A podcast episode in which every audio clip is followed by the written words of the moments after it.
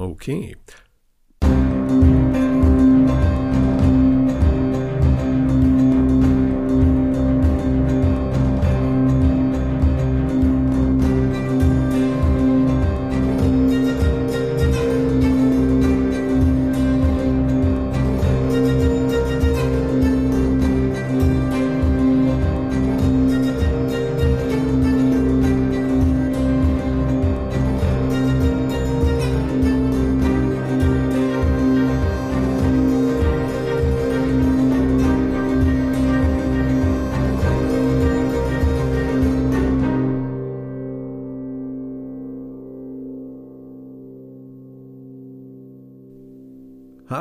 Zuhörenden Wesen. Willkommen bei der neuen Folge der Geschichten aus dem Nichts. Ich bin der euch unbekannte Erzähler an einem mir unbekannten Ort und vielleicht gerade überraschend entspannt. Wenn man bedenkt, was vorhin eben, also für euch beim letzten Mal geschehen ist. Es klang nach Kampf, oder? Das letzte Mal. Also das Ende des letzten Mals, ja nach einer schockierenden Entdeckung und einem Kampf, zumindest einem Handgemenge. Handgemenge. Tja, da geht's doch schon los. Vielleicht sollte ich mit dem Eindeutigen anfangen. Ja, ich habe zwei gegenüber, die mir die ganze Zeit Fragen gestellt haben und die dieses Protokoll führen. Zwei. Nicht ein gegenüber, sondern zwei. Hm. Mindestens zwei. Sollte ich vielleicht sagen, aber ich will ja beim Eindeutigen bleiben. Ähm. Das war's schon mit dem Eindeutigen. Ich schätze, die beiden Gegenüber mögen sich nicht. So wirkte das jedenfalls, als sie aufeinander losgegangen sind. Vielleicht hört ihr das jetzt im Hintergrund gerade, ja? Das kommt von den beiden. Schon eine ganze Zeit lang. Und das ist jetzt die, naja, ruhige Phase. Anfangs war da eine richtige Konfrontation. Die sind aufeinander zugestürmt, blitzschnell, ganz unvermittelt, ganz ohne Abwarten und haben, ja, was ist das? Kabel ineinander geschossen?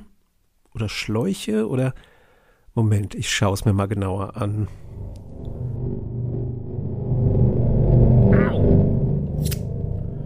Gut. Das hat jetzt keinen größeren Erkenntnisgewinn gebracht, aber ganz schön gezwirbelt hat's. Meine Güte. Das mache ich nicht nochmal. Sagen wir, es sind Verbindungen, die sie ineinander geschossen haben und sie sind geladen. Und teilweise sind sie in hm, Buchsen, Öffnungen im Gegenüber gelandet und teilweise haben sie sich aber auch einfach ziemlich brutal in den Körper des jeweils anderen gebohrt. Tief, so wie es aussieht. Und da läuft auch was aus an diesen ungeplanten Eintrittsstellen. Sehr zähes Öl? Ja, wenn es ein Öl ist, das pulsierend leuchtet, in wechselnden Farben. Abgefahren. Nur blöd, dass die beiden direkt vor der Tür nach draußen in Stasis gefallen sind. Da komme ich nicht vorbei. An diesen beiden. Was sind sie eigentlich? Schwierig zu beschreiben, auf jeden Fall. Aber deswegen habe ich ja das Mikro wieder eingeschaltet und bin auf Sendung gegangen, um euch zu beschreiben, was hier gerade geschieht. Und weil ich mich da nicht ganz so alleine fühle, aber das nur am Rande. Wie sehen also meine Gegenüber eigentlich aus? Hm. Knifflig. Gut. Bei großen Aufgaben ist es ja immer eine gute Herangehensweise, sie in kleine Schritte aufzuteilen. Kleine lösbare Schritte. Wie bei, wie beim Lesen. Genau. Wie beim Lesen eines Textes. Das funktioniert nämlich ähnlich wie, Welterkennung insgesamt. Na, ich muss schon sagen, das ist schön, nicht dauernd unterbrochen zu werden. Also ich meine Folgendes. Etwas zu lesen oder Welterkennung, wenn ihr mögt, ist eine komplexe Sache. Komplexer als wir denken mögen. Denn wir Menschen haben nicht die Verknüpfungen im Kopf, die es automatisch machen. Das Lesen. Anders als zum Beispiel Atmen oder Bewegung. Das läuft ja automatisch. Wenn wir uns aber eine Seite mit Text ansehen, dann sehen wir erstmal bloß Formen. Ein Halbkreis vielleicht oder etwas, das aussieht wie ein Stuhl mit Lehne oder ein kleiner Kreis mit einem Rüsselchen hinten dran oder ein kleiner Kreis ohne Rüsselchen. Und am Ende noch eine Schlange von oben betrachtet. Und diese Formen werden dann mit ihrer Bedeutung abgeglichen, die hoffentlich vorliegt. Und ähm, ach, sagt dann das Hirn, das sind Buchstaben, kennen wir, kennen wir, pass auf.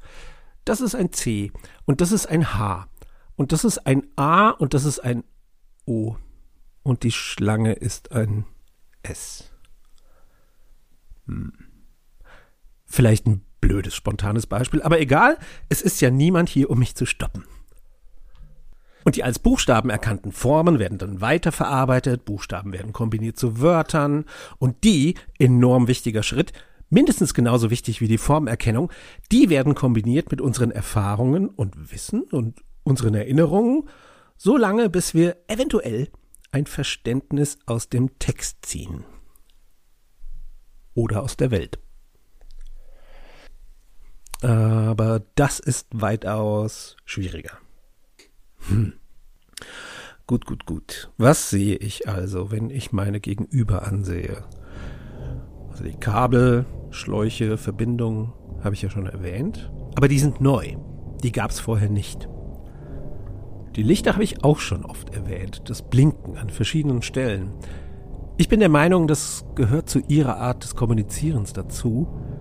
Aber auch anhand der Lichter kann ich die beiden nicht unterscheiden.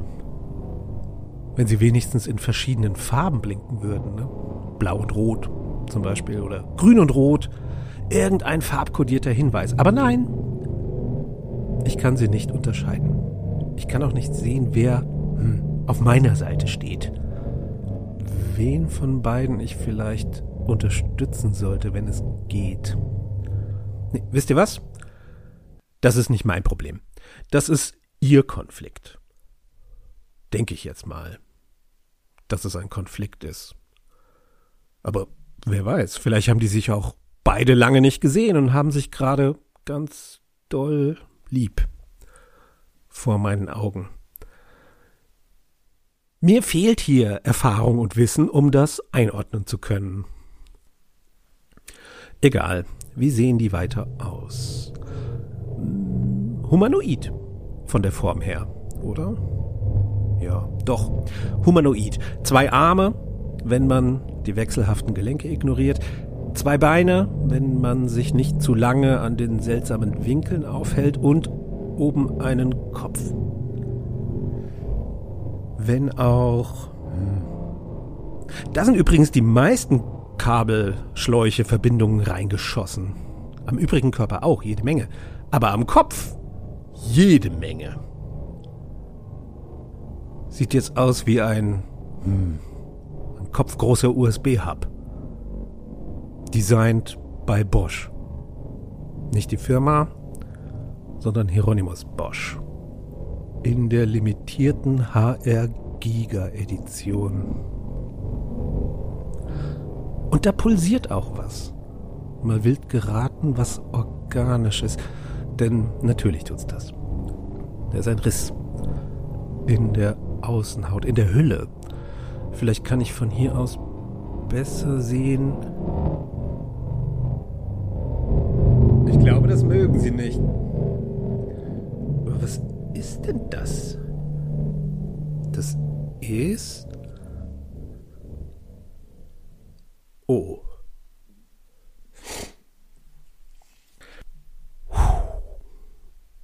Ich glaube, das hätte ich nicht sehen sollen. Ich äh, kann es nicht, ich möchte es nicht beschreiben. Ich wünschte auch, ich hätte es nicht gesehen. Okay. Mehr gibt's nicht. Macht euch euer eigenes Bild, wenn ihr wollt. Wobei, ähm, das habt ihr wahrscheinlich schon getan. Macht es vielleicht nicht so lange. Und jetzt? Hm. Raus kann ich nicht. Meine Gegenüber sind bewegungslos. Aber offensichtlich nicht stillgelegt. Und ich habe diese Sendung angefangen und ihr seid da. Und das ist super. Naja, dann erzähle ich einfach euch, wie es weiterging, oder?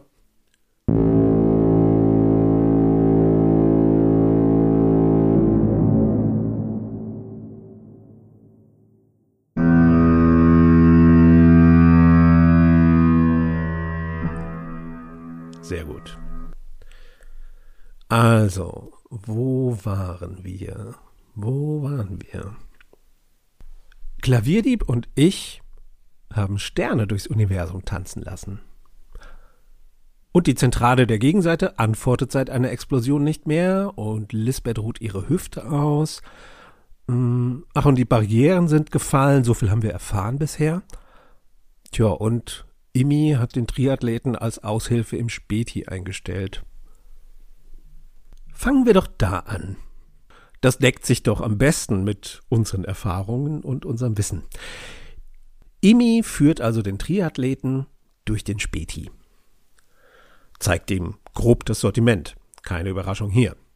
Snacks, Zeitungen, Zigaretten, Tabak, Essen in Dosen, belegte Brötchen und heiße Würstchen, das allerdings nicht bereit, denn der Späti war ja eine ganze Weile geschlossen.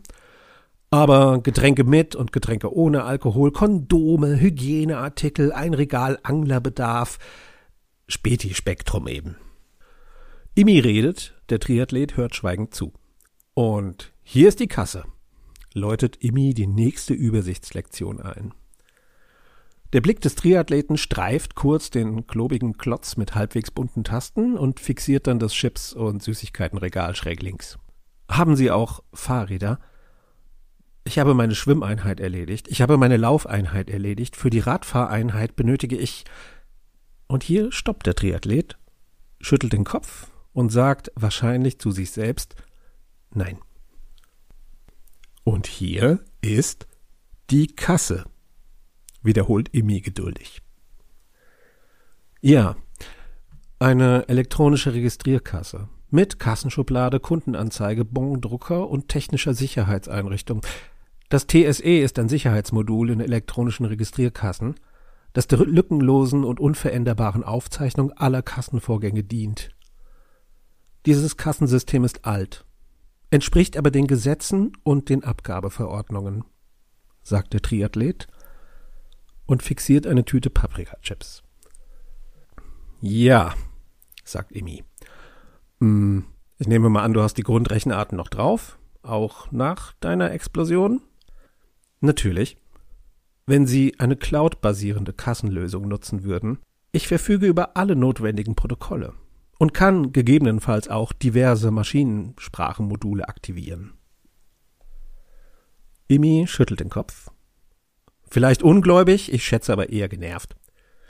Übrigens, warum ich das alles so genau weiß, das klären wir später. Irgendwann. Und Emi sagt zum Triathleten, naja, solange du nicht die binäre Sprache von Wasserdampf-Evaporatoren verstehst. Und als er keine Antwort bekommt, ja, dachte ich mir. Aber etwas anderes fällt Emi auf. Hör mal, das ist zwar ein lockerer Laden hier, aber so kannst du dann doch nicht hinter der Kasse stehen. Und darauf reagiert der Triathlet und betrachtet die zerrissene Kleidung an seinem Körper. Ich habe keinen Zugriff auf eine andere Garderobe, sagt er. Und versucht ergebnislos, seinen einzigen verbliebenen und angebrannten Hemdsärmel zu glätten. Unten müsste was sein. Schau mal nach sagt Imi und öffnet die Tür zum Lagerkeller. Der Triathlet nickt und trabt die Treppe hinunter. Imi beginnt ein paar kleine Lücken in den Regalen aufzufüllen und nach einer Weile ruft er, Findste was? in den Keller. Hier befindet sich Kleidung, kommt es zurück. Ja, nimm dir einfach, was passt. Zunächst kommt keine Antwort, dann das Gerumpel fallender Sachen. Die Stimme des Triathleten ertönt erneut, möglicherweise mit einem Hauch des Ärgers gefärbt, aber wirklich nur einen Hauch, wenn überhaupt. Wenn Sie möchten, kann ich Ihnen gerne Optimierungsmöglichkeiten für die Lagerung diverser Materialien aufzeigen. nee, danke, passt schon so. Ebenso kann ich Ihre Warenpräsentation im Verkaufsraum optimieren und eine zielführendere Auswahl der angebotenen Produkte mit Bezug zur sozioökonomischen Klassifizierung Ihrer Kundschaft erarbeiten. Imi lacht halblaut vor sich hin. Nee, lass mal. Es gibt schon genug Mittelmaßen der Welt. Weiteres Gerumpel im Keller? Dann die Antwort, diese Erwiderung verstehe ich nicht. Imi schnaubt. Ja, auch das dachte ich mir. Hör mal, Mittelmaß ist super, wenn man Zeug verkaufen will. Also an viele Leute Zeug verkaufen will. Wenn man zum Beispiel ein Haus verkaufen will, finden sich viel mehr Interessenten für ein mittelmäßiges Haus als für ein besonderes. Imi schaut jetzt aus dem Schaufenster hinüber zum mehrstöckigen Gebäude gegenüber. Wie eigentlich oft. Apotheke im Erdgeschoss, Arztpraxis im ersten und zweiten, ein Übersetzungsbüro im dritten Stock. Diese Einschätzung ist korrekt, rumpelt es aus dem Keller. Hm. Großer Markt für Mittelmaß. Aber angenommen, du füllst dein Haus mit Schlangen, weil du Schlangen total toll findest, dann ist das keineswegs mehr Mittelmaß, aber es gibt bestimmt ein paar Leute, die auch Schlangen total toll finden. Aber es gibt eben viel mehr Leute, die weiße Raufaser an der Wand mögen, als welche, die Schlangen an jedem möglichen und unmöglichen Ort haben möchten. Hinter einem Fenster der Arztpraxis im zweiten Stock bewegt sich etwas. Ruckartig. Imis Blick bleibt dort hängen, als er weiter seine Sicht auf den Markt erklärt. Für die Mehrzahl der Leute, die ein Haus kaufen wollen, könnten Schlangen durchaus eine Art Dealbreaker beim Immobilienerwerb sein. Hm? Aber niemand hat wirklich eine große Meinung zu weißer Raufaser an der Wand. Also spielt man lieber die Leute an, die keine starken Emotionen haben. Mit Mittelmaß. Keine Schlangen, sondern weiße Wände. Eines der wichtigsten Gesetze des Marktes, wenn auch ungeschrieben. Die Geräusche aus dem Keller zeigen an, dass der Triathlet wieder die Treppe hinaufkommt. Imi schaut jedoch immer noch rüber zur Arztpraxis. Der Vorhang eines Fensters wird weggerissen. Was ist denn bei euch los? murmelt Imi. Ihre Lektion ist logisch aufgebaut und dennoch verstehe ich den Sinn dahinter nicht, sagt der Triathlet. Aber ich habe Kleidung gefunden. Ein weiterer Vorhang wird gegenüber vom Fenster gerissen. Also erstens kannst du ruhig du zu mir sagen. Und der Sinn ist, naja, ich finde das zu viel Mittelmaß, mh, hm, die Welt einfach zu. Und hier dreht sich Imi zum Triathleten um und muss sich enorm beherrschen, nicht laut loszupusten. Sagen wir einfach, der Triathlet hat sich aus der Ladenhüterware bedient und steht deswegen jetzt in einer grünen Gummianglerhose, grellgelben Gummistiefeln, einer klassischen Weihnachtsmannjacke vor ihm, nebst Sicherheitsweste, die orange auf dem roten Plüsch vor sich hin reflektiert. Ja, ach, sieht doch so aus, als würdest du es doch verstehen. Aber der Triathlet reagiert nicht auf Emis Ansprache. Er schaut rüber, halb hoch, zu den Fenstern der Praxis. Anomalie registriert.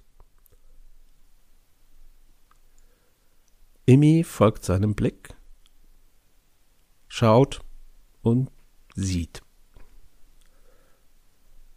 Oh, scheiße. Warum eigentlich so oft Augen?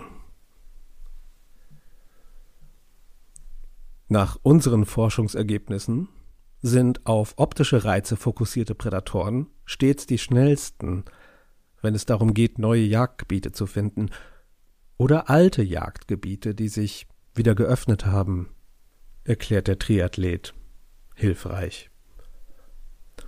Es hat uns entdeckt, sagt Emi.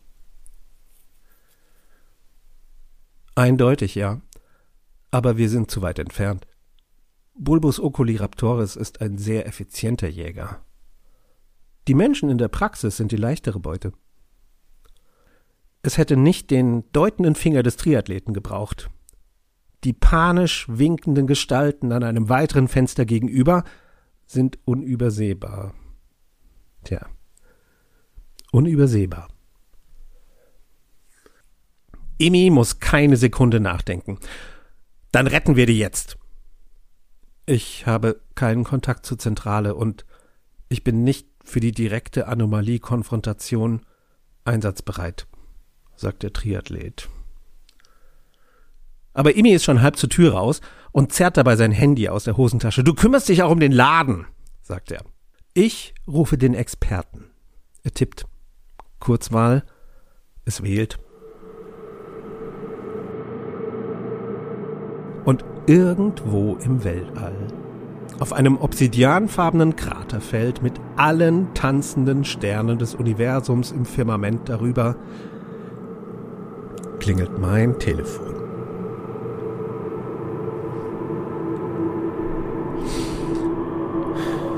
Na? Das ist meine Überleitung, ha? Huh? Perfekt. Ja. Ich bin aber nicht sofort rangegangen weil ich, wie schon gesagt, gerade Sterne tanzen lasse. Ja, anfangs habe ich Sterne tanzen lassen und, und dann habe ich mit meiner neu entdeckten Kraft ein paar neue Sternbilder in den Himmel gepunktet. Und diesmal welche, die man wirklich erkennt. Fünf helle Punkte, die ein X bilden und ein Schwan darstellen sollen? Nicht hier. Meine Sternbilder haben eine viel höhere Auflösung. Und von der Erde aus kann man sie leider nicht sehen was tatsächlich sehr schade ist, weil gerade die große blühende blaue Chili ist wahrlich beeindruckend. Auch in der Farbgebung. Und die bellende Dackelin des Nordens, die hat sogar einen 3D-Effekt. Lucy, inzwischen wieder auf meinem Arm, weil sie den staubigen Kraterboden scheinbar nicht mag, kläffte sogar bestätigend, als ich dieses Werk vollendet hatte. Hm, Entschuldigung, es ist immer noch ein wenig komisch, euch da draußen so etwas erzählen zu können, ohne unterbrochen zu werden. Ihr seid wirklich gut darin, zuhörende Wesen zu sein. Möchtet ihr vielleicht ein Update, was meine Gegenüber hier so angeht? Das ist schnell gemacht.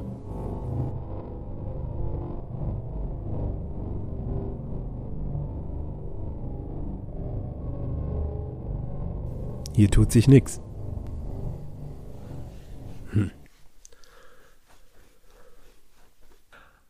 Zurück zu den Sternen also.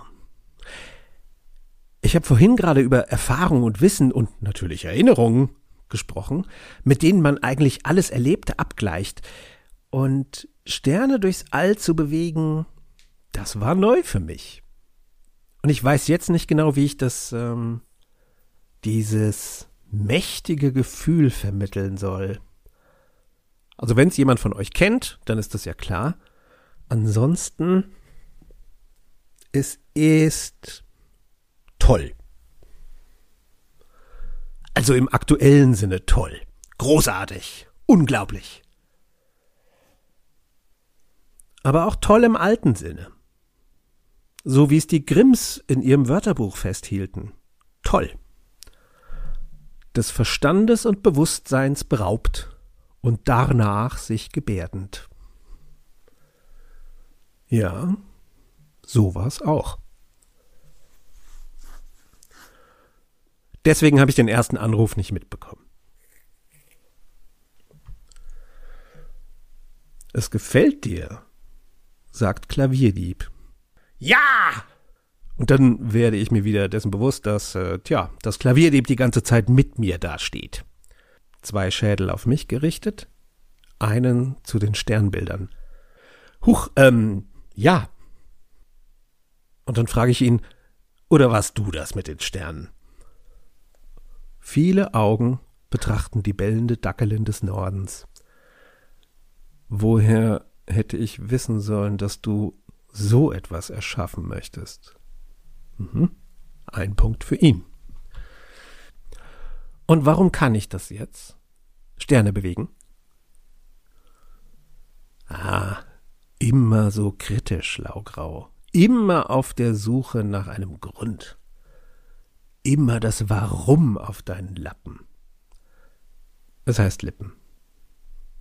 Die klingenbesetzte Klaue macht eine wegwerfende Bewegung. Du kannst Sterne bewegen. Eine bemerkenswerte Fähigkeit. Eine zurzeit fast einzigartige Fähigkeit. Und du fragst nach dem Warum. Du kannst es jetzt. Ja, ich denke, das kann ganz praktisch sein, wenn man am Lagerfeuer Leute beeindrucken möchte. Besser als Gitarre spielen, schätze ich. Seine unzähligen Augen sehen mich lange an und blinzeln synchron, sehr, sehr langsam. Und ebenso langsam sagt Klavierdieb, diesmal in meinem Kopf. So gut wie alles in den Universen ist Sternstaub.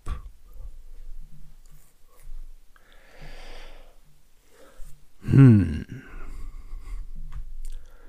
Hippie-mäßig, liebe zuhörenden Wesen. Hm? Dachte ich auch. Für einen klitzekleinen Moment. Aber erstens sympathisiere ich durchaus mit diversen Hippie-Ideen und zweitens, Sterne enthalten natürlich Elemente wie Wasserstoff und Helium und Sauerstoff, Magnesium, Eisen, Kohlenstoff. Deswegen kann man tatsächlich ganz wissenschaftlich gesehen sagen, jedes existierende Atom ist entweder gerade in einem Stern oder war mal Teil eines Sterns. Und drittens kommt es hier auch auf den Kontext an. Wenn ein unerklärbares, hünenhaftes Wesen mit drei Schädeln und drei Fledermausflügeln, ganz zu schweigen von den vielen Augen und scharfen Klingen allüberall, so einen Satz sagt, dann hat das eine gewisse exklusive Erhabenheit. Eine durchaus sinnstiftende Schwere. Und dann höre ich mein Handy klingeln. Und bei Emis zweitem Anruf gehe ich dann ran. Da ist er schon im Treppenhaus der Arztpraxis. Die Zusammenfassung ist demnach etwas kurzatmig. Bulbus oculi raptoris in meiner Hausarztpraxis. Ich höre Schreie und es sind, glaube ich, Angstschreie und keine Schmerzensschreie. Aber die werden weniger. Ich gehe da jetzt rein. Aber das Ding muss weggemacht werden. Und das ist dein Part. Komm so schnell du kannst. Geht klar, rufe ich noch, und dann wird das Gespräch beendet. Bulbus oculi? frage ich Klavierdieb, der jetzt wieder mein Sternenwerk begutachtet. Ein Augenfresser, sagt Klavierdiebs mittlerer Schädel. Nicht unerwartet. Und alle seine Augen, die in den Schädeln und die vielen, vielen anderen an den Enden seiner Tentakeln, bewegen sich und fixieren schließlich mich. Die sehenden Jäger sind immer die schnellsten. Ich an deiner Stelle würde mich beeilen, wenn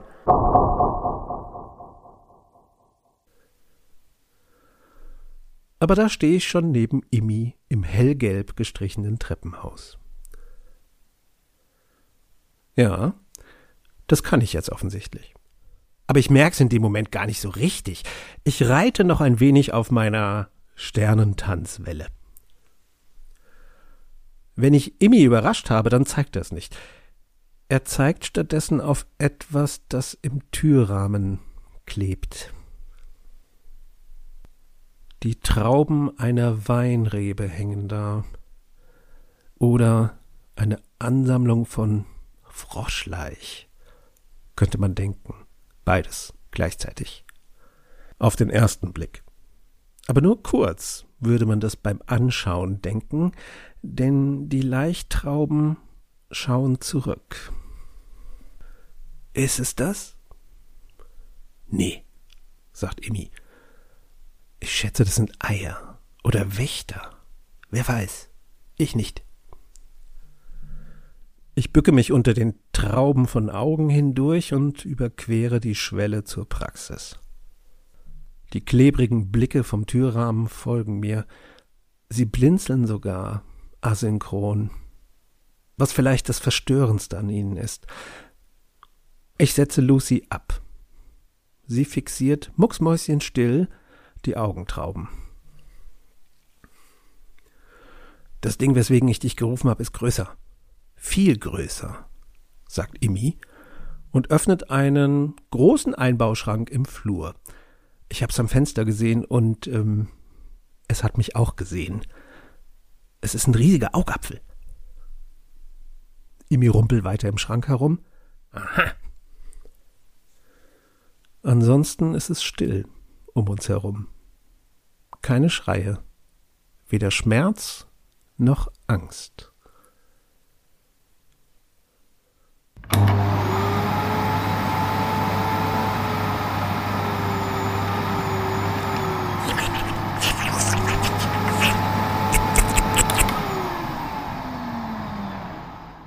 Ich wirble herum und sehe noch, wie Imi mit zufriedenem Gesicht den Industriestaubsauger aus dem Schrank wieder ausschaltet. Funktioniert, sagt er. Und dem ist momentan nichts hinzuzufügen. Und so schleichen wir weiter den Flur entlang, nur begleitet vom Quietschgeräusch der Räder des Staubsaugers, den Imi hinter uns herzieht. Das Zimmer mit der Anmeldung ist menschenleer. Und nach drei beherzten Saugaktionen auch von den an Decke und Wänden klebenden Augentrauben befreit. Den Geruch, der sich inzwischen aus dem Staubsaugertank verbreitet, möchte ich übrigens auch nicht näher beschreiben. Wie bewegt sich ein riesiges Auge eigentlich? Die Frage kommt einfach so über meine Lippen. Naja, vielleicht hat's ja auch noch Spinnenbeine bei unserem Glück, antwortet Emi.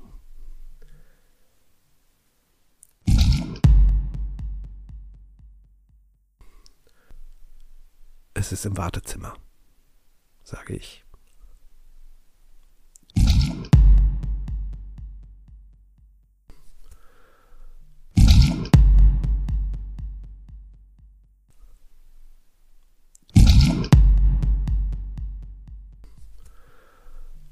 Jetzt ist es im Behandlungszimmer 2, sagt Imi. Ich schnappe mir eine auf der Theke stehende Flasche mit Sprühdesinfektion, zum Teil, weil ich einfach etwas in der Hand halten möchte. Wir gehen langsam zur Tür von Behandlungszimmer 2. Wie groß ist es? frage ich. Imi breitet die Arme so weit aus, dass ich mich frage, wie Bulbus oculiraptoris wohl durch Türen passt. Gut. Ich trete die Tür auf und du, ich schaue in die aufmerksamen Dackelaugen, bellst es kaputt. Okay? Und ich sauge danach den Schmodder weg, sagt Imi und packt den Staubsaugerschlauch fester. Guter Plan. Einfach und direkt. Ich mag ihn. Lucy knurrt meiner Meinung nach ebenfalls zustimmend. Ich nicke. Auf drei. Eins. Ich fasse die Türklinke an. Zwei. Ich drücke sie langsam runter. Drei. Ich trete die Tür nach innen auf. Und Bulbus oculiraptoris der Augenfresser, ist ein effektiver Jäger. Er hat auf uns gewartet. Und er ist größer als gedacht. Ein gewaltiger Augapfel, weiß, feucht glänzend, durchzogen von blutigen Adern, füllt das Zimmer fast vollständig, vom Boden bis zur Decke und die grünblaue Iris, groß wie ein Portal in die Dunkelheit, verengt sich, weil wir fixiert werden.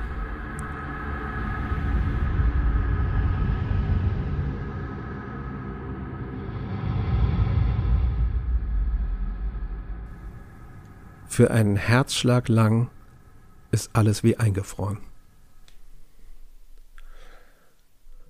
Dann nicht mehr.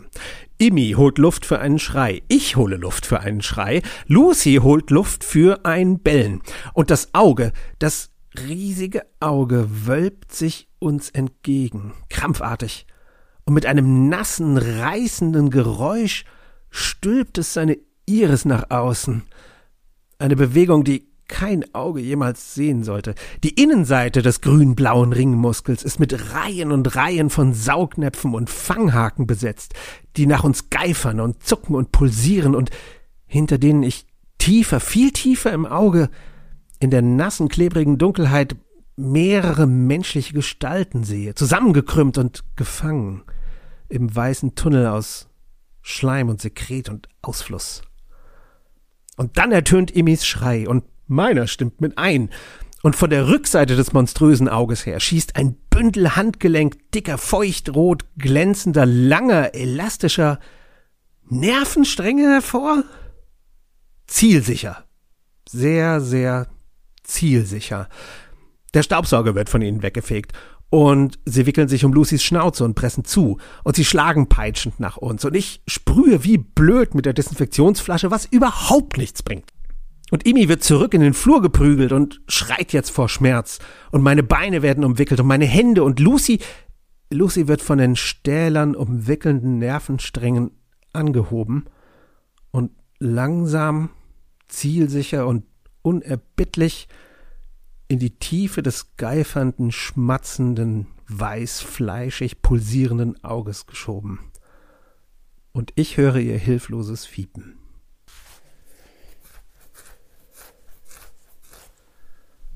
Ich glaube, das war's. Das Fiepen.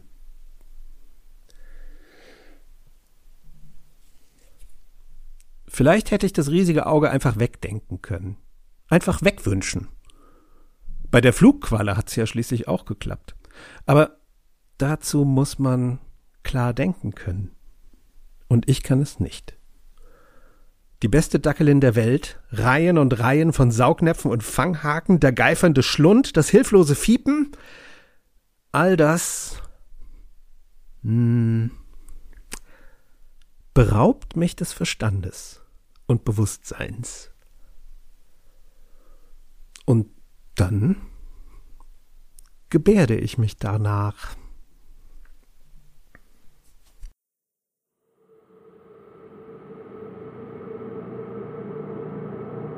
Ich habe Gestirne gelenkt. Alles. Ich habe Sonnen tanzen lassen. Ist. Ich habe Sterne durch das Weltall katapultiert. Sternenstaub. Ich kann auch dieses grauenhafte Auge bewegen. Jedes Pfund seines Fleischs.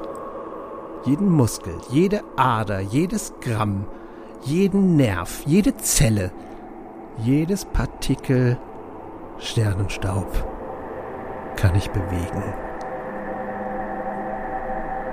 Und zwar in alle möglichen Richtungen.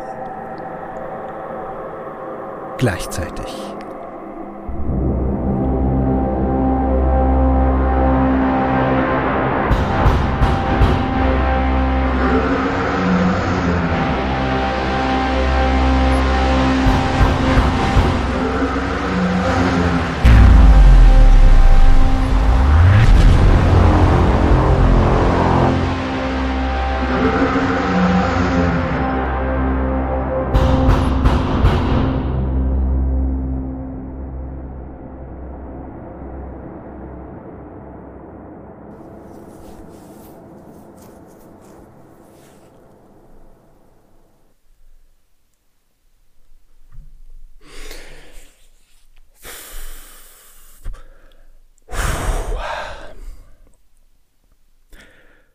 Irgendwann stupst eine Hundenase an mein Knie und ich höre, wie Immi sagt, es ist nichts mehr da.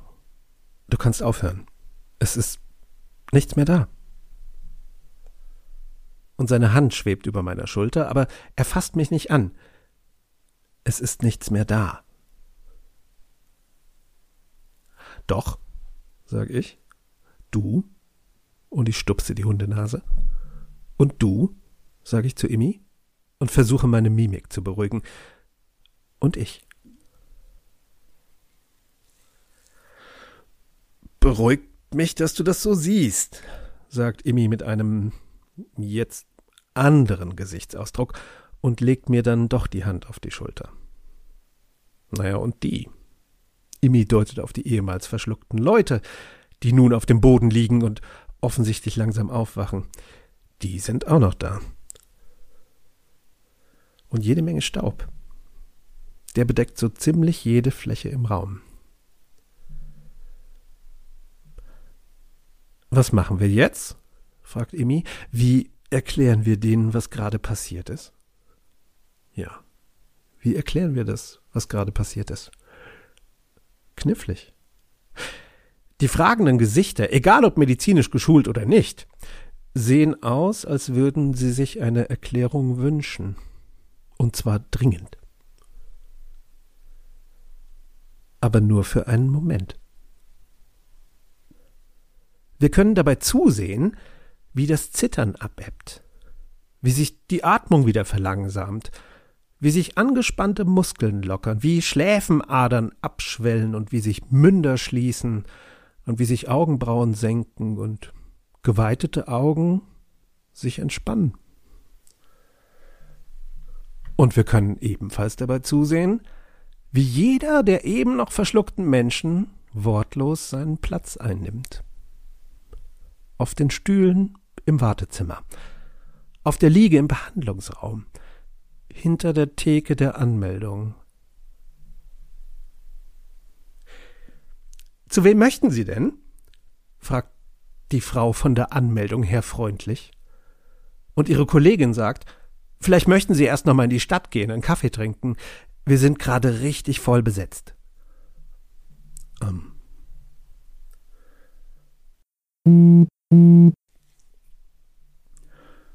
Eine Nachricht eine Sprachnachricht. Ich rufe sie ab. Guten Tag, Herr Laugrau.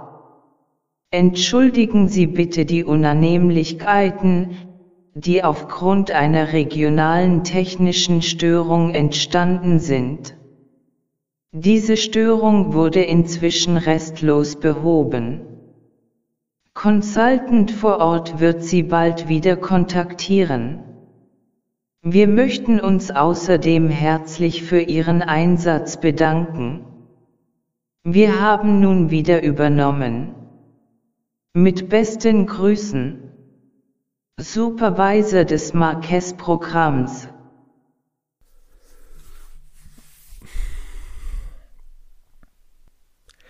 Tja. dann ähm, haben wir einfach die Praxis verlassen.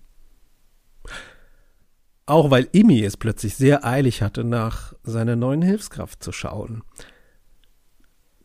Aber dazu kommen wir beim nächsten Mal. Versprochen. Hier tut sich übrigens immer noch nichts.